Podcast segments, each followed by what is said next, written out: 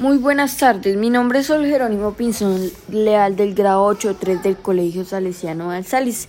Esta es mi historia sobre Cátedra de la Paz, la materia Cátedra de la Paz de la guía número 1.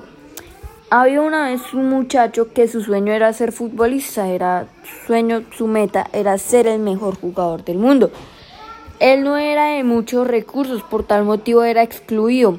Lo, lo lo le pegaban, lo hacían sentir mal porque porque era pobre y él estaba becado en una escuela, en una escuela muy buena, en un colegio. Un año después consiguió una beca para jugar fútbol en Europa por su maravilloso talento y se volvió uno de los mejores jugadores de fútbol. Todos quedaron sorprendidos y con envidia de cómo alguien con fe puede cumplir sus sueños.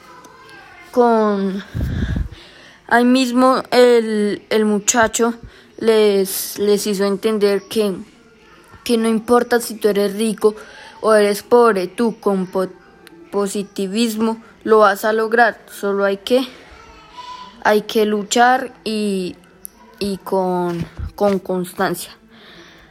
Estas fueron las palabras espero que, que les haya gustado. Muchas gracias.